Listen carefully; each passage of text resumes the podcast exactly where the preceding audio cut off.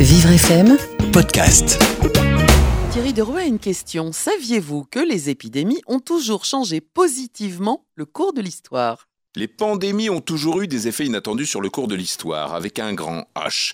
Qu'elles soient ou non dévastatrices, celle du Covid-19 nous rappelle que l'histoire a été émaillée de ces pandémies qui parfois ont été étrangement salutaires.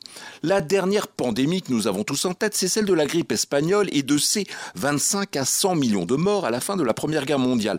Admirez au passage le degré de certitude de l'évaluation du nombre de morts, tant des peuples affamés et des gueules cassées par quatre années d'une boucherie insoutenable ne permettent pas d'affirmer que la grippe espagnole n'est que le seul élément responsable d'un tel carnage.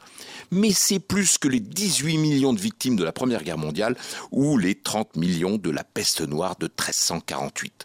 En l'absence d'antibiotiques, la plupart des victimes de cette grippe dite espagnole mouraient de surinfection bactérienne, surinfection qui se déclarait au bout de 4 à 5 jours et conduisait au décès en une dizaine de jours après les premiers symptômes grippaux. Notre Covid-19 ne tient heureusement pas la comparaison. On a reconstitué le génome de ce virus espagnol en 2005. On sait qu'il s'agit du H1N1 et découvert qu'il y avait eu trois vagues durant la grippe espagnole. La vague du printemps d'avril à début juillet 1918, la vague d'automne de fin août à fin novembre et une troisième en février-mars 1919.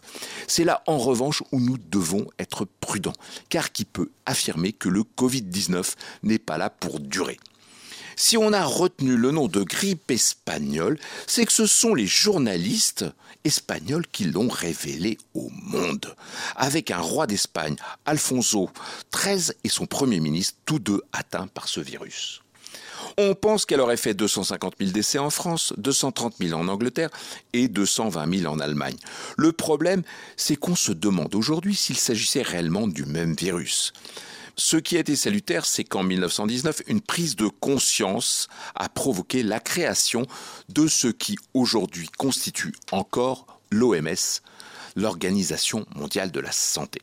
Aujourd'hui, on pense que cette pandémie aura peut-être pour elle d'affaiblir une bourse par trop monter dans les cieux d'un grand n'importe quoi, de prendre réellement conscience qu'il est urgent de penser l'homme et d'apporter de véritables réponses face au réchauffement climatique et au besoin de redistribuer plus égalitairement ou pas le capital.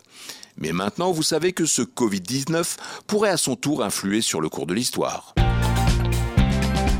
Thierry Derouet, le saviez-vous? Chaque jour sur Vivre FM et en podcast sur vivrefm.com. Vivre FM, Podcast.